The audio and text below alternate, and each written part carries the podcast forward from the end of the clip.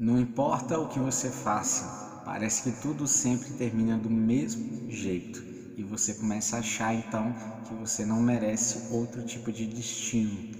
Olá, meu nome é Bruno Henrique, sou terapeuta sistêmico e esse é o Dinâmicas do Ser.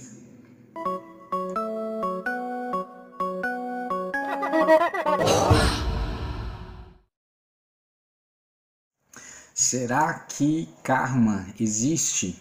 Se sim, qual seria a finalidade dele? Seria punir a gente? Seria fazer com que a gente ficasse preso é, no seu emaranhamento?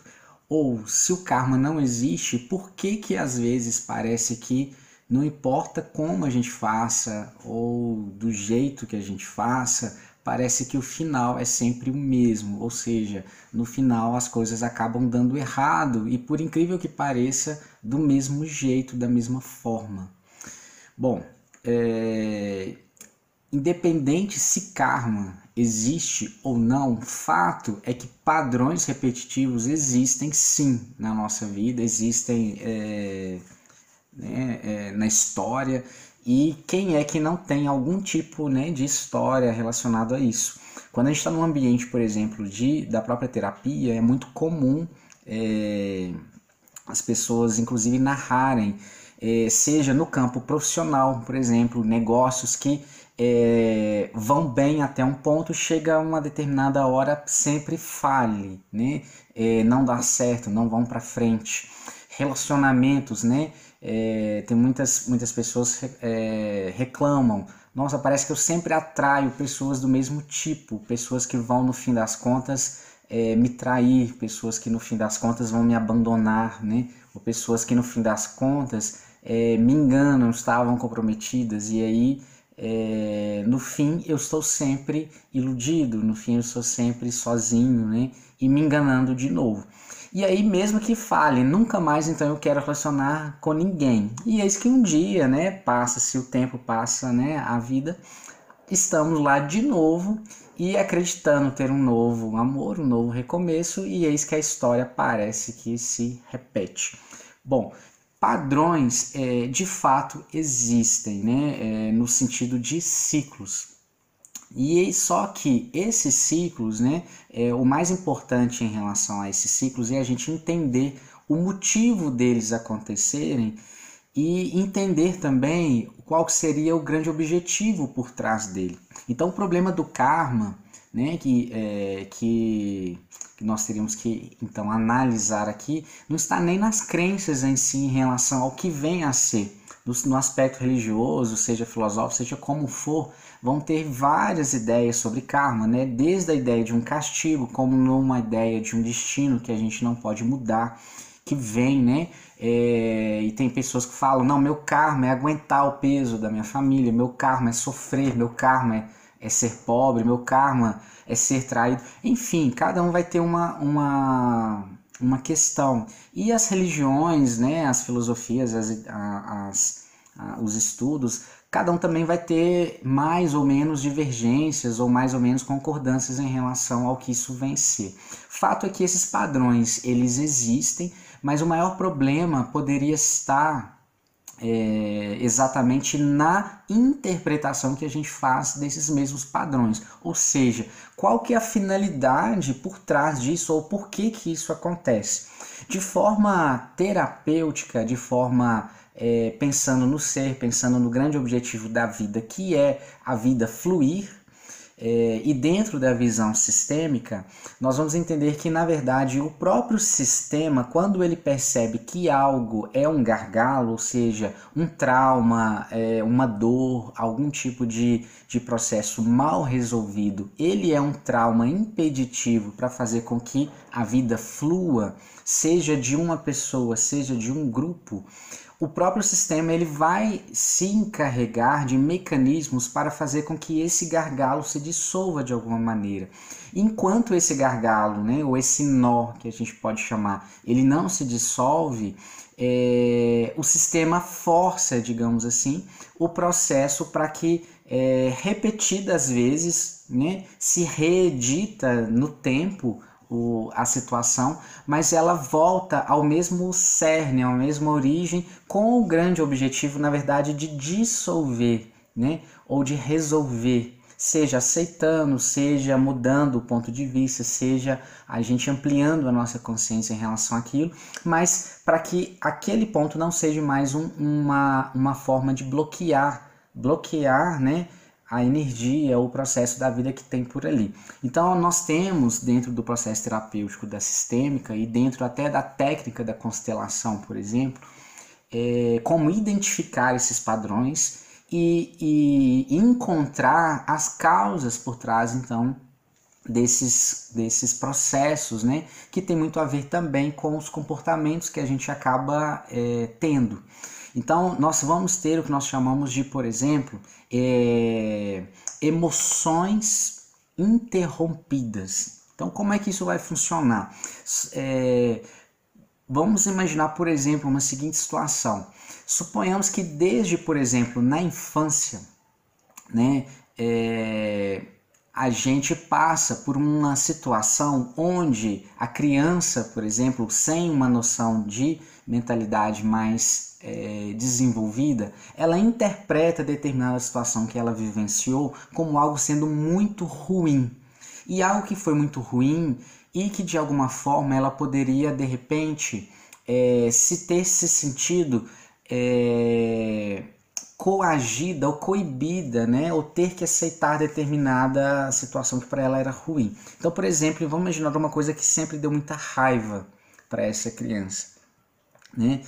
É, e por estar numa posição que é naturalmente de dependência, seja dos pais, né, seja é, como um todo, é, essa criança ela entende que de repente então ela precisa, ela foi obrigada a guardar aquilo, aceitar aquilo, mas aquela raiva ficou ali é, interrompida, ou seja, interrompida de ser manifestada e de ser legitimada como sendo algo que não gostou. Então, muitas vezes a gente tem aquele tipo de educação onde os pais simplesmente falam, não aceita, cala a boca, né? E, e, e não tem e a gente não tem nenhum tipo de argumento. Então, não, não vamos avaliar aqui os méritos, né? De da melhor forma de educar ou não, mas vamos avaliar na essência o que, que fica, porque o que vale é o que a gente sente de fato. Não importa se é imaturo, se não é, ou a época como é, ocorreu. Fato é que essa criança se sentiu muito magoada, muito sentida e com muita raiva de ter que guardar, ou ter que aceitar, ter que fazer alguma coisa é, por obediência, né, ou por submissão aos pais. Só que essa raiva fica ali guardada durante muito tempo. O que, que vai acontecer? À medida que essa criança vai crescendo, mesmo na fase adulta, essa raiva continua ali guardada. E essa raiva precisa ser expressada. Só que dentro do nosso processo, que nós também somos um sistema, e isso acaba sendo algo que nos bloqueia, é, inconscientemente, né, a, o nosso ser, né, o nosso conteúdo, né, a, a, nossa consciência, o nosso inconsciente, eles vão trabalhar para que esse gargalo seja dissolvido. E como que isso vai ser possível? Né? É, nós nos encarregamos mesmo que inconscientemente, de buscar novamente uma nova edição para para aquela mesma situação ocorrer, para que para ver se naquele momento a gente consiga colocar para fora aquilo que a gente entende como sendo legítimo. Então, por exemplo, é, às vezes a gente tem é, um processo né, onde a pessoa fala ah, sempre, é, no fim das contas, eu sempre sou traído numa, numa relação. Né?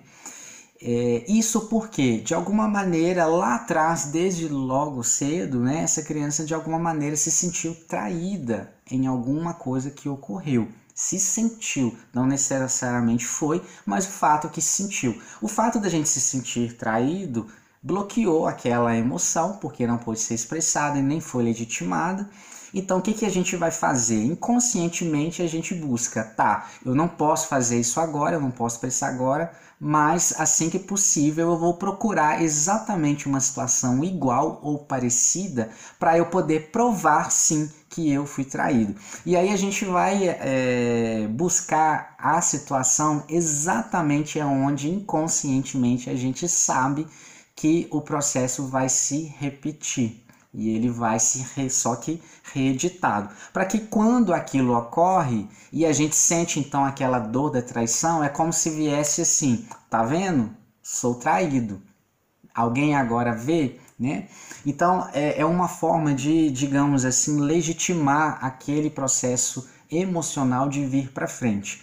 Ok, e aí vocês vão pensar, poxa, mas tanto trabalho, tanto sofrimento para poder cair na mesma situação? E aí é que está exatamente a grande finalidade, a ideia que a gente possa ter equivocada do karma ou do, da finalidade desse processo e não resolvê-lo, que é quando a gente acha que é, isso serviu para nos punir ou quando a gente aproveita dessa situação para se vitimizar também diante do ocorrido.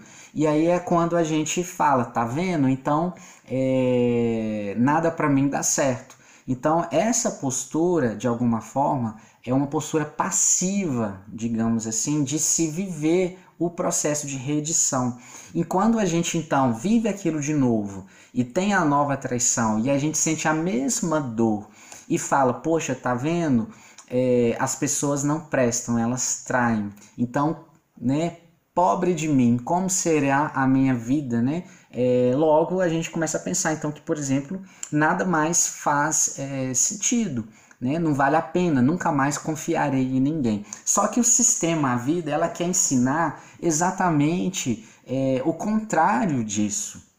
Ela quer dizer sim que Ok, fato é, as pessoas podem sim trair, e esse trair também depende muito do ponto de vista como a gente é, analisa. O que, que realmente é trair, né? Qual que é, na verdade, é, o que está por trás das minhas noções de traição, é, ou o que, que são as minhas expectativas em relação ao outro, a ponto de eu achar que algum tipo de atitude que o outro tenha é uma traição para mim. A priori, é, nós nos traímos sempre em primeiro lugar, né? quando a gente também quer ou acredita é, ter algo que de fato não existe. Né? Mas né, são, é um assunto para um outro vídeo. Mas o que, que no fato né, a, a vida realmente quer com isso? Ela quer o quê? Ah, você quer provar que os outros te né, traem ou que isso aconteceu, ok, tá aí sua prova. Mas e aí, o que, que você vai fazer com isso? Né? Então é onde a gente fala que a criança ferida, né, ou o processo da aquela emoção interrompida, ela tem uma oportunidade é, de fluir e de crescer com aquilo. Então, ok, se eu me sentir traído nisso, qual, onde foi o meu, o meu erro, né? Ou o meu equívoco, né? Não vamos falar em erro, mas vamos falar onde está o meu equívoco. Eu estou querendo muito além do que o outro realmente possa me dar. Eu estou querendo viver um conto de fadas que realmente não tem a ver com a realidade, né? Então, o que, que eu preciso ajustar em mim para entender que se o outro hoje não pôde suprir, né? Ou é, cumprir com aquilo que eu esperava que ele cumprisse, a vida também se encarrega ao mesmo tempo de mostrar que eu também é, sou falho a ponto de não ser, não corresponder também a alguém aquilo que de repente é, alguém esperava de mim mesmo. É, e aí é uma coisa muito interessante, porque toda vez que a gente está numa situação onde a gente se sente vítima dela, nós pode, pode ter certeza que nós estamos também com o mesmo ponto cego é, conosco mesmo em relação a alguma outra coisa. Ou seja, toda vez que a gente sente que o outro sempre nos trai, nós podemos ter a certeza absoluta, pode ser que a gente não veja, e que a gente lute para não ver, mas a gente pode ter a certeza absoluta que em outro ângulo, em outra área, na nossa mesma, na nossa própria vida, a gente está fazendo a mesma coisa. Só que a gente quer mais é apontar primeiro o que está ocorrendo do outro para nós, do que realmente reconhecer é, integralmente todas as, as nuances que a gente pode estar é, vivenciando. Então, o grande objetivo da, do processo repetitivo é ampliar a nossa consciência, a nossa percepção em torno de um outro ponto de vista sobre aquilo que foi interrompido.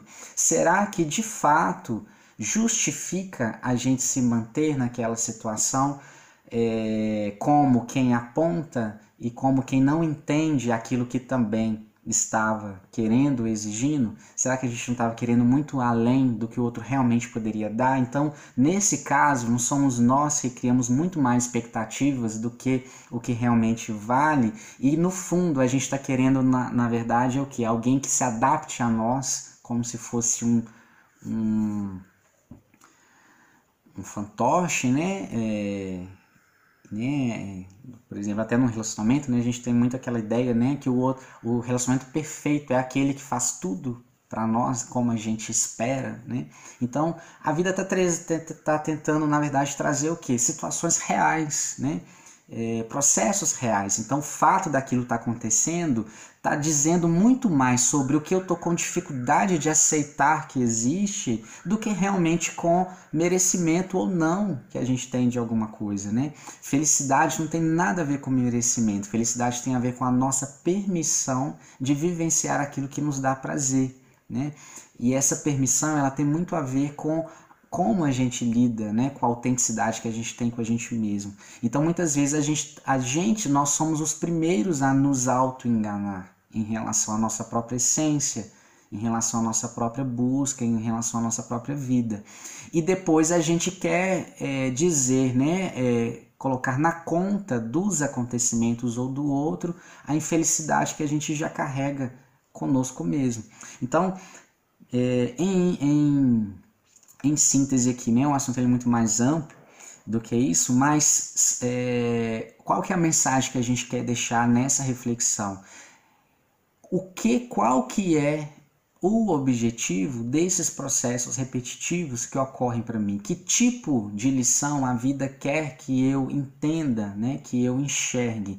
O fato é que se eu não aprender, se eu não enxergar, ele, esse processo ele torna ser reeditado sim, porque aquilo impede o meu fluir.